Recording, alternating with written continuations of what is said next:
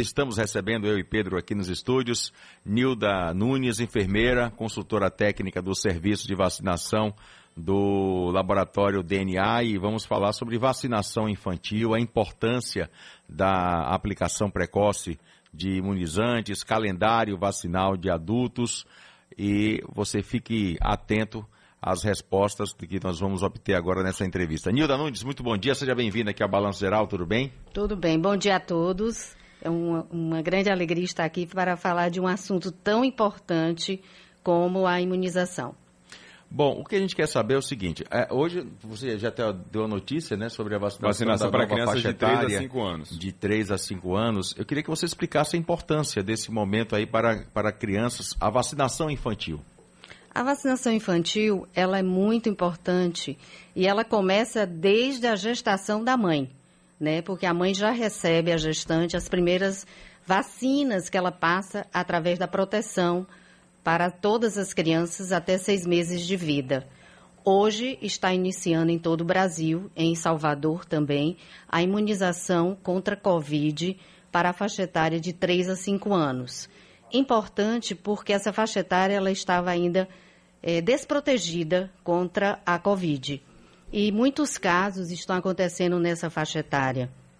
Como as outras idades, né, as outras idades já estão se protegendo, a, a tendência da doença é atingir a faixa etária que não está vacinada. Então, é super importante essa vacinação. Por que se demorou tanto, Nila, chegar nessa faixa etária? Tem explicação? Tem sim, porque a gente estuda, né, faz testes e para ter a certeza que essa vacinação vai trazer segurança para essas crianças, que a eficácia vai acontecer, que não vai ter outros problemas, né? A vacina que vai ser utilizada é a Coronavac e é de vírus inativados, para que a pessoa entenda como se os vírus estivessem adormecidos. Então ele não causa eventos adversos graves nessa faixa etária. É importante que os pais tenham essa consciência. A vacina era, ela é usada para proteção e prevenção de doenças graves. E o mais importante é que pode ser administrada simultaneamente, ao mesmo tempo, com outras vacinas do calendário infantil da criança. Nilda, um prazer tê-la aqui conosco no nosso Balanço Geral. Obrigada. Bom dia. É, eu vi uma frase na internet, naquela época que a, a vacina contra a Covid-19 estava sendo desenvolvida, e infelizmente em 2022 a gente ainda tem que tratar com gente que nega né, a força e a necessidade de se vacinar. Aí eu vi uma frase muito interessante que era assim: era uma criança perguntando para o pai ou para a mãe, por que, que existem tantos negacionistas? Aí os pais respondem, porque eles foram vacinados quando nasceram. Né? Então, assim, Quais são as vacinas que hoje a gente tem no Brasil à disposição para uma criança que quando nasce e a importância dessa vacinação logo tão cedo, Nilda? Olha, o calendário nacional de vacinação do Programa Nacional de Imunizações, ele contempla 19 vacinas que imunizam, que protegem contra 40 doenças ao todo. Quanto mais precoce essa imunização, será maior a proteção das nossas crianças. As primeiras vacinas que essa criança recebe ao nascer, que tem que ser de, na maternidade, é a BCG, que protege contra as formas graves de tuberculose, e a primeira dose da vacina hepatite B infantil, porque são vacinas importantes e devem ser administradas nas primeiras horas de vida. Ao longo de todo o primeiro ano, né, até 12 meses de vida, essa criança recebe muitas vacinas. Aos dois meses, três meses, cinco meses e aí até chegar aos 12 meses. Importância grande para a proteção de doenças como difteria, tétano, coqueluche, já falei hepatite B, as meningites, que são doenças graves, silenciosas. É, nós temos vacinas contra meningite A, C, e W, e Y e B. Essas vacinas elas só são administradas em clínicas privadas. No caso, é, a gente tem que entender que muitas vacinas são gratuitas. O Programa Nacional de Imunização ele é modelo no mundo. O Brasil ele disponibiliza vacinas gratuitamente. E para que todos, em todas as faixas etárias, estejam com seu calendário infantil completo, calendário de adolescentes e adultos, recebem essas vacinas e outras vacinas que são contempladas nas clínicas privadas, como no caso do DNA. Essas vacinas, por exemplo, a meningite, ela é uma doença muito grave e tem muitos subgrupos e são contempladas em vacinas. No caso, a meningo C, ela é administrada a partir dos três meses de vida e tem gratuitamente no serviço público. Já contra as outras sorogrupos, né, meningite, ACWY e meningo B, a gente só tem em clínicas privadas. Então, ao longo de todo esse tempo, como a poliomielite, a gente tem vacina desde a época que nós conseguimos a erradicação, através da gotinha, uhum. que era a famosa vacina né, do Zé Gotinha. E conseguimos erradicar a doença. E ao longo desse tempo, as coberturas vacinais elas caíram muito. Quer dizer, as nossas crianças estão ficando desprotegidas. Talvez com a chegada da pandemia da Covid, os pais com receios de sair de casa, levar seus filhos para vacinar, a, eles ficaram desprotegidos. E muitas doenças estão retornando. Já voltamos com o sarampo, né? E o risco é, é muito grande.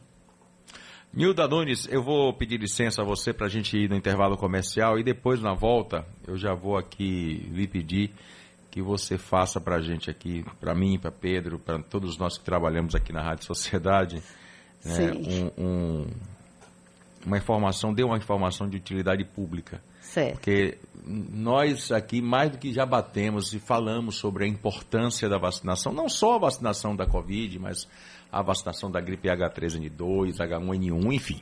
Né? E eu queria depois tirar essa dúvida com você na volta do intervalo, para que as pessoas entendam porque tem gente que não quer entender, mas vai entender. Isso. Espero que entenda. Bom, Nilda, eu falei no bloco anterior sobre um serviço de utilidade pública que é importante, porque, por exemplo, hoje eu comentei mais cedo, na abertura do programa, sobre o aumento dos casos ativos, ou seja, o que são os casos ativos? São as pessoas que nesse momento estão contaminadas com a doença. Já ultrapassamos aí 17 mil casos de pessoas. Aí alguém até, eu não, não lembro, mandou para mim uma mensagem através do WhatsApp, e aí, tá vendo a, segu a segurança? E vocês dizendo que a vacina é isso, que a vacina é aquilo. E tem pessoas, por exemplo, que dizem assim, olha, eu tomei a vacina contra a gripe, a gripe como hoje, e no outro dia eu já estava doente.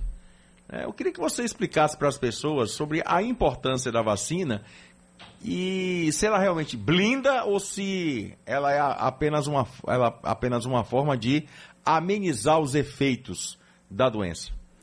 A primeira coisa que eu quero lembrar é que vacina é a ferramenta mais importante que protege nós todos, em todas as faixas etárias, contra doenças, mortalidade, contra o aumento do número de casos, hospitalizações. Então você falou assim: ah, eu tomei a vacina e eu contraí a doença. A influenza é um exemplo que nós todos temos. A influenza ela é mutante, como o vírus da Covid. Ele muda. Então a vacina influenza que eu recebi no ano passado, ela não protege mais contra os vírus que estão circulando nesse ano. Por isso que ela é uma vacina de dose anual. Porque a desse ano protege contra os vírus que estão circulando nesse momento. Então, se eu não me vacino novamente, a proteção que eu recebi no ano passado não serve para os vírus influenza que estão circulando no momento. Outra coisa, não existe, gripe não é só causada pela influenza. A influenza, o vírus da influenza é o mais grave. Mas existem muitos vírus, adenovírus, é, entre outros, que causam gripe leve. Então, resfriados e gripes vão continuar acontecendo, mas de forma leve. Então, a influenza que é a mais grave, você está protegido se tomar uma dose única anualmente. Covid.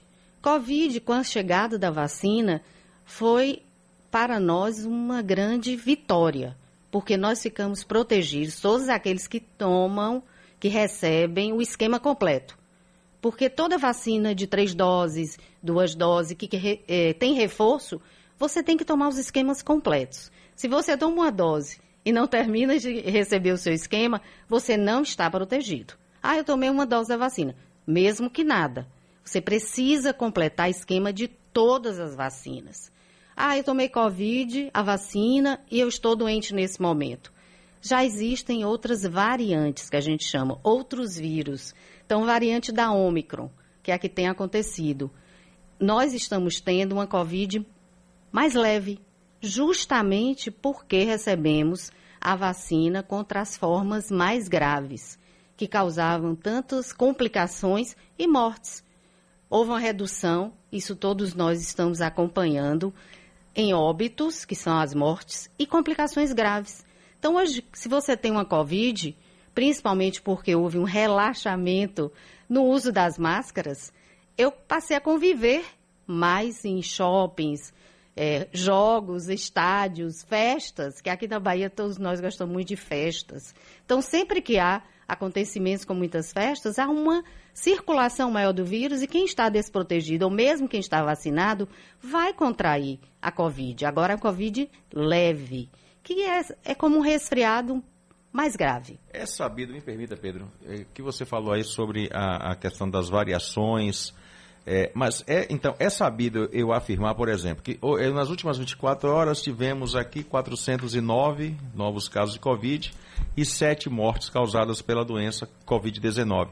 É sabido, então, eu afirmar que essas 7 mortes é, podem ter sido causadas porque essas pessoas não tomaram o esquema, não fizeram o esquema vacinal completo ou não tomaram a vacina? Sim, está comprovado epidemiologicamente na maioria dos casos que, que estão sendo internados, que essas pessoas não receberam ou só receberam uma dose da vacina.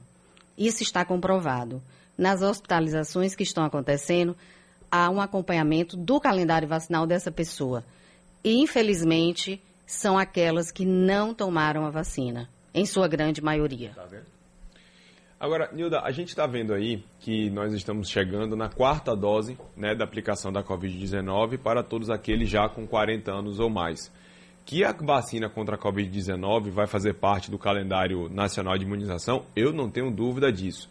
Ao mesmo tempo que a gente está aplicando essas vacinas, eu sei que os laboratórios também estão continuando a fazer testes, se aperfeiçoando, para que a gente tenha uma vacina ainda mais forte contra esse vírus. Enquanto essa vacina não vier, a gente vai seguir tendo que tomar essas doses de reforço, né? Olha, eu acredito que com essa quarta dose, com relação a essas primeiras vacinas, ela deve parar por aí. Ela vai dar um reforço muito grande para a para população. Na quarta dose? Não, na quarta dose nesse momento. Sim. Mas como você falou, outras vacinas estão sendo produzidas a partir no... das novas variantes, dos novos tipos de vírus que estão circulando, como no caso da influenza. Nós já estamos tendo vacinação anual a partir dos vírus que circulam a cada ano. A tendência é que tenhamos também, como você colocou, uma vacina de Covid a cada ano, porque vai estar protegendo novamente a população para que os vírus que estão, é, os mais fortes que está, é, estão acontecendo no momento, nós vamos todos nos proteger para que não tenhamos os casos graves da doença. Eu entendi exatamente o que Pedro quis dizer. Ou seja, você acabou de falar. Provavelmente vamos parar na quarta dose. O que significa dizer que não, não, não vamos ter aí anúncio de, olha, vem aí a quinta dose, vem a sexta dose, vem a sétima dose, ainda nesse período de três em três meses, né? É. Então, é, provavelmente isso não vai ocorrer. Não, é como eu estou falando devem surgir outras vacinas com os vírus que estão circulando atualmente em todo o mundo. Que sofreram todas essas mutações. Né? Exatamente. Né? Para aquela que nós já tomamos as vacinas, aquelas formas que estavam em estudo, que são as mais graves, que estavam circulando no momento, com a quarta dose, ela estabelece que é um reforço, uma maior proteção.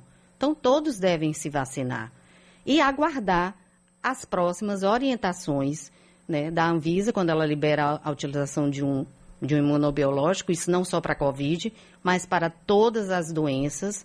Como ele falou, os laboratórios produzem uma vacina, mas essa vacina, para ser utilizada, ela passa por uma, uma liberação da Agência Nacional de Vigilância Sanitária e aí é que o Ministério da Saúde libera para uso da população. Quando surgem essas variantes BA.1, BA.2, as vacinas também sofrem alterações? Claro. Né? É. No momento é isso, estão em fase de estudos as novas vacinas da Covid para que proteja né, todos nós contra as variantes novas que vierem a surgir. Porque o que estamos vendo é que vão surgir novas variantes. Que felizmente existe vacina, que nós vamos estar protegidos. Mas, eu volto a dizer, tem que tomar todas as vacinas. Houve uma preocupação muito grande somente com a Covid. A Covid não é a única doença que está acontecendo e que continua acontecendo. Todas as faixas etárias, não só crianças, mas os adolescentes, os adultos, a melhor idade, como a gente gosta de chamar, tem vacina. Vacina é para todas as idades. Os adolescentes também, eles, se, eles são muito desprotegidos, principalmente na faixa etária de festas, as escolas junto, todos os meninos, crianças, adolescentes, e esquecem, os pais acham que a vacinação é só infantil. E nem infantil agora, os pais estão lembrando de levar essas crianças para vacinar. Esse relaxamento é que não pode acontecer, é. né? A gente vai, infelizmente, o assunto é muito bom, mas a gente vai ter que encerrar, o tempo estourou, mas eu, eu quero somente ter um minuto aqui de, da, da Nilda, eu não, não posso perder esse, essa oportunidade de perguntar a você o seguinte: qual é a sua opinião sobre a, a varíola dos macacos que já está aqui entre nós? A varíola do, dos macacos, ela é uma, uma varíola mais leve. O que é que eu quero dizer com isso? A varíola foi uma doença muito grave, que matou muitas pessoas e que só conseguimos também a erradicação no mundo com a vacinação. Esse tipo de varíola não é a mesma varíola grave que acometeu a população naquele período. Então não período. é a mesma vacina que vai ser aplicada? Não, ela está sendo, já, já está sendo estudada e provavelmente vai ser também disponibilizada para a população, mas está em fase de produção. Essa, esse tipo de varíola, ele é mais, a transmissão maior é através da, da relação sexual, né? Isso está comprovado. Não é uma, uma varíola, é, não é um tipo de doença que se transmita no ar.